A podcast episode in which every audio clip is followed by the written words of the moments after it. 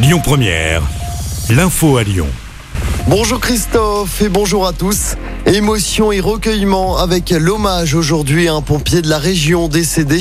Un volontaire de 54 ans, l'adjudant-chef Martial Morin, père de deux enfants, est mort en début de semaine. Il était hospitalisé depuis mi-juillet après un malaise alors qu'il combattait un feu à Tarascon dans les Bouches-du-Rhône.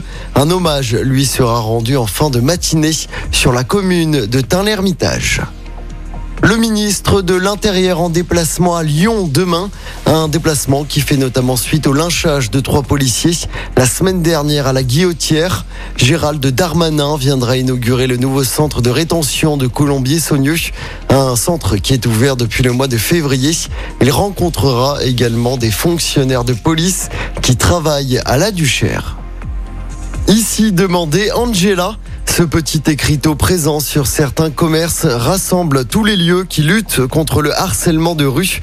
Angela est un nom de code pour les victimes pour se réfugier dans un lieu plus sûr. Ce dispositif est né en Angleterre en 2018 et est arrivé en France en 2020. La mairie du 7e arrondissement de Lyon a fait le tour des commerces pour en pousser quelques-uns à adhérer à ce système. Parmi eux, la Funky Fabrique, une boutique de cadeaux. Lise, co-gérante du magasin, explique la formation qu'elle a reçue. On l'écoute. On a eu des, réunions de préparation qui nous a euh, parlé du harcèlement de rue et aussi comment on peut effectivement accueillir une personne qui, euh, qui se sent en danger et qui arrive chez nous. Des phrases clés à dire, par exemple, euh, je te crois, tu as bien fait de m'en parler, euh, tu es en sécurité chez nous. Lui proposer de, de s'asseoir, de prendre un verre d'eau, enfin voilà, de prendre le temps de l'accueillir et euh, lui dire on peut, on peut appeler la police municipale si besoin sans, euh, euh, la brusquer ou la forcer, mais dire voilà, c'est quelque chose qui est possible, euh, on est disponible pour ça et, et voir ensuite aussi la personne de quoi elle a besoin sur le moment. Et des propos recueillis par Adrien Châtre.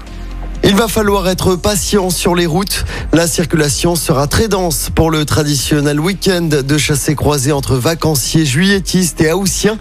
Il y aura beaucoup de monde dans les deux sens de circulation dès aujourd'hui. C'est rouge dans la région. Pour demain, ça s'annonce très compliqué. C'est noir dans le sens des départs au niveau national et rouge pour les retours. Pour dimanche, encore beaucoup de monde attendu. Rouge pour les départs et orange pour les retours dans la région. Le détail est à retrouver sur notre application. Écoutez votre radio Lyon Première en direct sur l'application Lyon Première, lyonpremière.fr et bien sûr à Lyon sur 90.2 FM et en DAB+. Lyon Première